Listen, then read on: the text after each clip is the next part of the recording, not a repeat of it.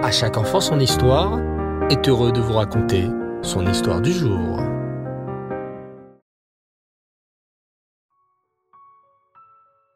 Bonsoir les enfants et Reftov, j'espère que vous allez bien. Baou Hashem. Ce soir, j'aimerais vous parler d'un tzaddik très spécial dont vous avez certainement tous entendu parler. Oui, ce tzaddik dont nous parlons beaucoup durant notre paracha de la semaine s'appelle Yitzhak. Et oui, Yitzhak Avinu. En vérité, les enfants, ce soir, ce n'est pas la Iloula de Yitzhak Avinu. Yitzhak Avinu, notre tzaddik, est né le premier jour de Pessah et il a quitté ce monde le premier jour de Sukkot. Mais j'ai pensé que c'était une bonne idée de vous parler de ce tzaddik ce soir et de vous raconter son histoire si spéciale, car nous parlons beaucoup d'Yitzhak Avinu en ce moment. Yitzhak Avinu était le deuxième de nos avot, nos patriarches. Il y a eu Avraham en premier, Yitzhak Avinu en deuxième et Yaakov Avinu en troisième. Avraham Avinu et sa femme Sarah ont eu Yitzhak alors qu'ils étaient très âgés. Avraham avait déjà 100 ans et Sarah 90 ans. Un an auparavant, trois anges étaient venus rendre visite à Avraham Avinu avec chacun une mission. L'un de ces trois anges, Michael, traça alors un trait dans le sable et annonça à Abraham cette merveilleuse nouvelle. Dans un an, lorsque le soleil touchera ce trait, ta femme Sarah aura un enfant. Au moment où l'ange parlait, Sarah était cachée dans la tente et a entendu toute la discussion. En apprenant cette merveilleuse nouvelle, elle fut si choquée qu'elle éclata de rire. C'est pour cela que Sarah et Abraham appelèrent leur fils Yitzhak, car en hébreu, le mot Yitzhak vient du mot tzrok, rire, car Sarah a ri en entendant la merveilleuse nouvelle de la naissance de son fils. La promesse d'Hachem s'accomplit. Un an plus tard, elle mit au monde un petit garçon, Yitzhak. Mais les gens de l'époque avaient une mauvaise langue. Les gens disaient en secret, c'est impossible que Sarah ait un fils à son âge. Elle a 90 ans. Et Avram Avinu, son mari, a 100 ans. C'est sûr, ils sont partis au marché. Ils ont trouvé un enfant là-bas ils l'ont ramené chez eux. Et maintenant, ils disent à tout le monde que c'est leur vrai fils. Pas n'importe quoi. Hachem voulut montrer à tous ces gens qu'Yitzhak était bien le bébé d'Avram et Sarah. Que fit Hachem? À sa naissance, déjà tout bébé, Yitzhak avait exactement le même visage que son père. Tous les gens, lorsqu'ils voyaient le bébé Yitzhak, s'exclamaient c'est sûr que c'est le fils de son père, ils ont exactement le même visage. Et pour faire taire toutes les femmes qui disaient que Sarah n'était pas la maman d'Yitzhak car elle était trop vieille, Hachem fit un autre miracle. Sarah fut capable d'allaiter son bébé et même tous les bébés que d'autres femmes lui amenaient. Beaucoup de femmes amenèrent leur bébé à Sarah. Certaines disaient je veux voir si c'est vrai ce que l'on dit, que Sarah est capable d'allaiter à son âge. D'autres femmes disaient, je veux que mon bébé boive le lait d'une tzadékette comme Sarah.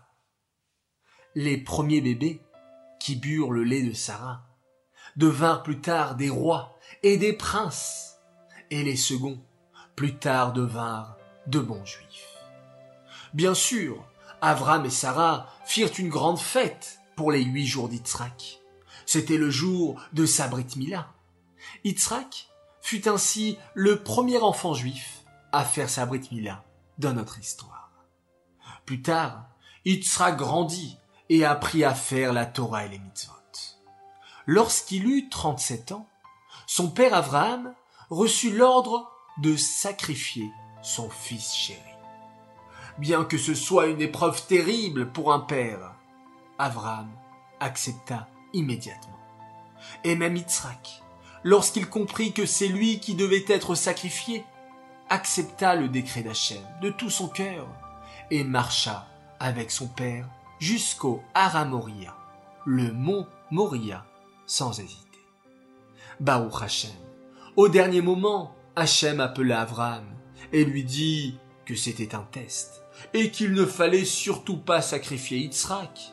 C'était une épreuve pour tester son amour envers Hachem. À la place, Yitzhak fut remplacé par un bélier. Mais comme Yitzhak a failli être un corban pour Hachem, il devint très kadosh. Il est devenu si kadosh qu'il n'avait même pas le droit de quitter la terre d'Elat Israël. C'est pourquoi, quand son papa Abraham voulut marier son fils, il fut obligé d'envoyer son serviteur Eliezer chercher une femme pour son fils Yitzhak, car Yitzhak n'avait pas le droit de quitter la terre d'Israël. Eliezer accomplit fidèlement sa mission. Il ramena une femme très gentille, une grande sadéquette pour Yitzhak. Cette femme s'appelait bien sûr Rivka. Rivka Imenu était une si grande sadéquette que lorsqu'elle se maria avec Yitzhak et qu'elle rentra dans la tente, les trois miracles de Sarah Imenu réapparurent. Les bougies de Shabbat s'allumèrent, la bracha revint sur la patte des chalotes, et le nuage au-dessus de la tente refit son apparition. Yitzhak Avinu et Rivka Imenu attendirent vingt ans pour avoir un enfant.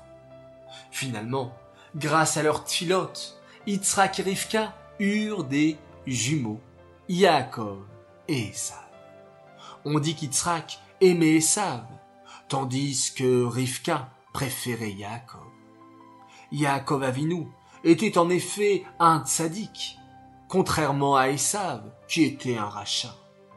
Alors, pourquoi dit-on qu'Yitzhak aimait Esav? Parce qu'Yitzhak savait au fond de lui que Esav avait une neshama très spéciale. Et Yitzhak espérait qu'en montrant beaucoup de gentillesse à Esav, il l'aiderait à dévoiler tout le bien qui était en lui. On raconte d'ailleurs sur Yitzhak Avinu qu'il fut un creuseur de puits. Mais pourquoi un tzaddik comme Yitzhak passerait-il son temps à creuser des puits? Les enfants. Le rabbi de Lubavitch explique que lorsque quelqu'un creuse un puits, c'est parce qu'il sait que sous la terre, il y a une source d'eau. Elle est enfouie sous la terre, et il faut donc creuser, creuser, creuser, enlever la boue, enlever les pierres qui la recouvrent pour trouver l'eau en dessous. Et c'est exactement ce que faisait Yitzhak Avinu. Il savait que dans chaque juif se cache une neshama spéciale. Parfois, nos fautes et nos défauts recouvrent cette neshama de terre et de poussière. Et notre mission, c'est de faire jaillir en chaque juif la neshama divine qui est en lui. En chaque juif, il y a une neshama, une âme précieuse, et qui est comme une source d'eau. Il faut parfois creuser pour révéler cette âme. L'âme, la neshama, est déjà là, déposée par Hachem dans le corps. On doit juste révéler cette neshama. Quand tu proposes à un copain ou à une copine de faire une mitzvah, tu fais comme Yitzhak, tu creuses des puits et tu révèles encore plus la neshama qui est dans ce camarade. Cette histoire est dédiée Lelou Nishmat, Esther Myriam, Bat Baruch Leib, Aléa.